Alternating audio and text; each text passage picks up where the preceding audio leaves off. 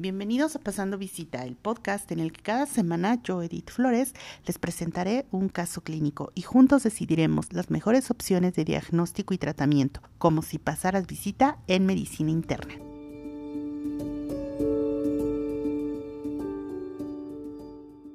Sean bienvenidos al último episodio de la primera temporada de Pasando Visita.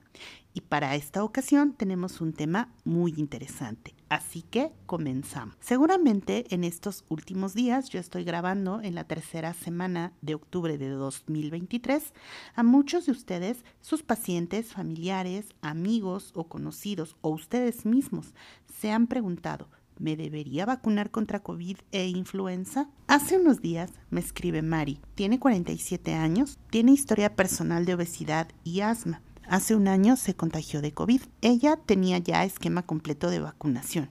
Menciona que su caso fue leve, pero posterior a este cuadro infeccioso tiene disnea de grandes esfuerzos y en ocasiones sibilancias audibles a distancia, especialmente con los cambios de temperatura. Acudió con su médico, se hizo ajuste de su tratamiento para el asma y ha mejorado notablemente, pero me escribe para preguntarme, ¿tengo que vacunarme contra COVID e influenza?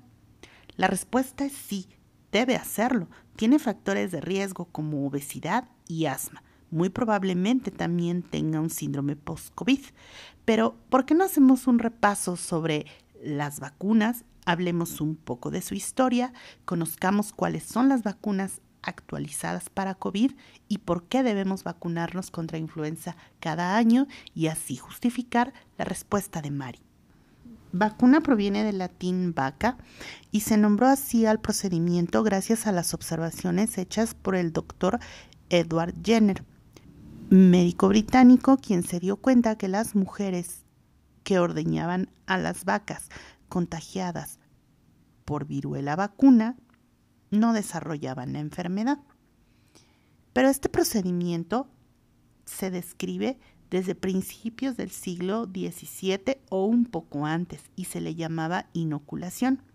Esto se practicaba en regiones de Asia, Oriente Medio, África y China. La vacunación moderna comienza con Edward Jenner a finales del siglo XVIII, al realizar un procedimiento poco ético. Inoculó el contenido de una vesícula de una vaca infectada por viruela al hijo de su jardinero desafiando posteriormente al niño a la viruela humana. Afortunadamente, el niño sobrevivió. En esos años, la viruela era una enfermedad catastrófica.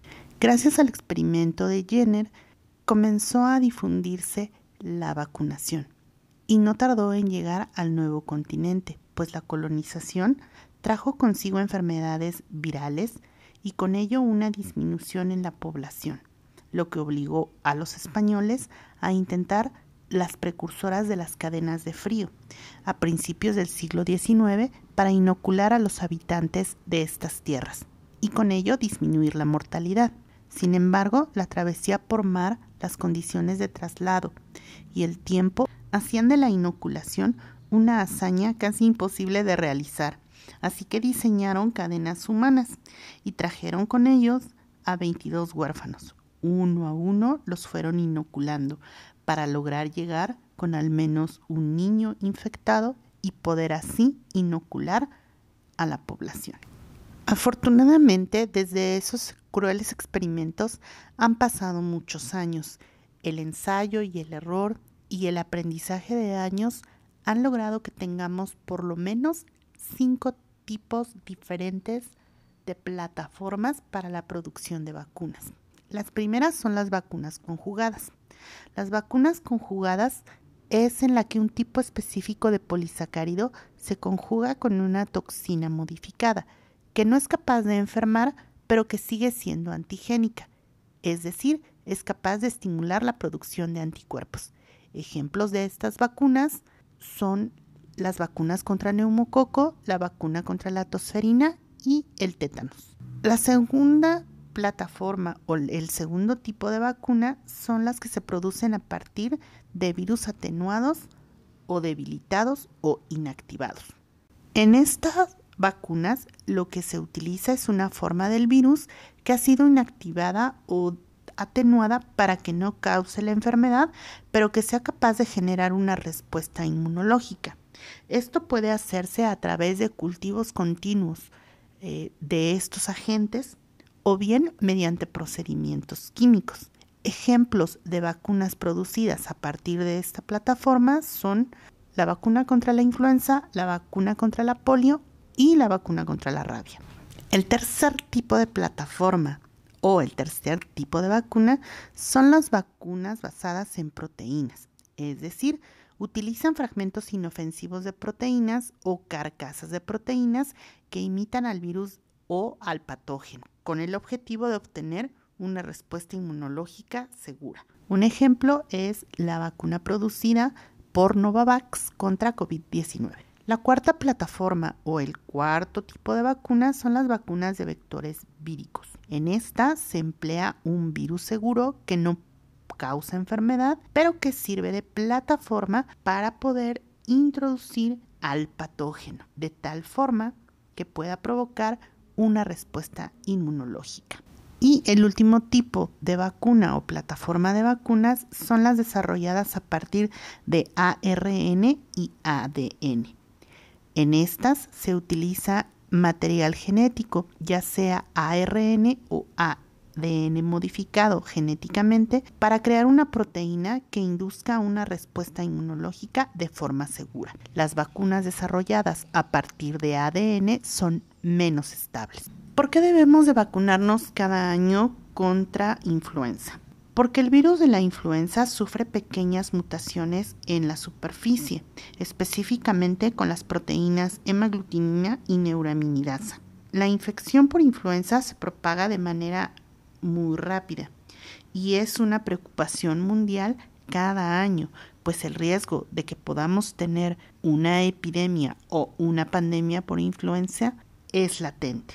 La OMS revisa cada año los datos de vigilancia viral mundial para determinar cuál es la cepa que se recomienda por región para el desarrollo de la vacuna. Habitualmente se mezclan una o dos cepas de influenza tipo B con la cepa de influenza A, H1, N1 y H3N2. Por esto es que tenemos formulaciones trivalentes o tetravalentes para este año nos estaremos aplicando la vacuna contra influenza tetravalente. La efectividad de la vacunación es alrededor del 60 al 80%. Sin embargo, dado el alto índice de mutación del virus de la influenza, se han llegado a reportar en algunos años efectividad de la vacuna incluso menor a un 50%.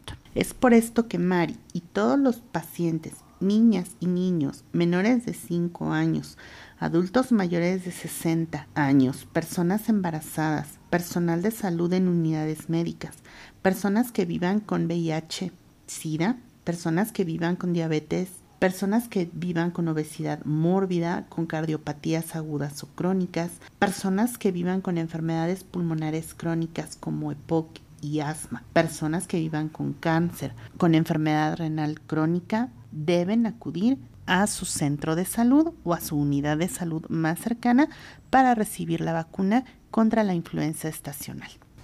La pandemia por COVID nos demostró lo poco que estaba preparado el mundo para enfrentar a una catástrofe sanitaria como la que vivimos. Si bien es cierto que los nuevos desarrollos tecnológicos permitieron la aprobación emergente de algunas vacunas, no toda la población tenía acceso a ello. Por eso algunos países desarrollaron la iniciativa COVAX en un intento de garantizar el acceso a la vacunación contra COVID-19 de la mayor parte de la población mundial. La mutación de COVID a cepas más virulentas ha obligado a los laboratorios a actualizar las vacunas. Hasta el momento en la página de la OMS hay autorizadas 10 vacunas, pero hasta el momento la CDC solo ha autorizado 3 que están actualizadas contra la nueva cepa, Pfizer BioNTech, Moderna y Novavax. Las dos primeras son vacunas de plataforma ARN mensajero.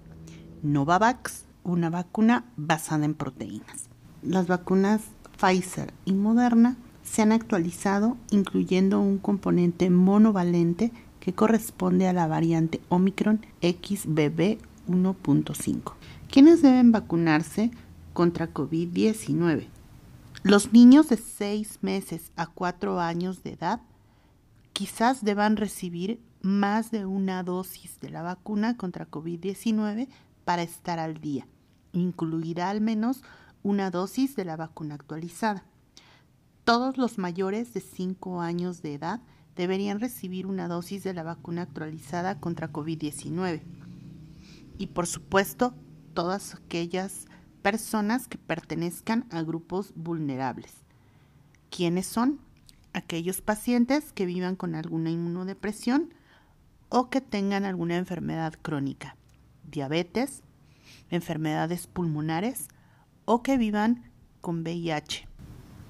Y por supuesto el personal de salud. Hasta marzo del 2023, en la página de la OMS se reportan en desarrollo al menos 199 vacunas contra COVID-19 desarrolladas a partir de las diferentes plataformas que mencionamos. Pero de estas hasta el momento y actualizadas, según la FDA y la CDC, únicamente hay tres. Esperemos que pronto en México podamos tener vacunas actualizadas para todos. La infección por COVID no deja inmunidad permanente y la rápida capacidad de mutación nos ha demostrado la necesidad de actualizar las vacunas. Por tanto, Mari debe vacunarse. Por tanto, nuestra recomendación es vacunarse si usted pertenece a algún grupo de riesgo. Acuda a su médico o a su unidad de salud más cercana para recibir la orientación y su vacuna.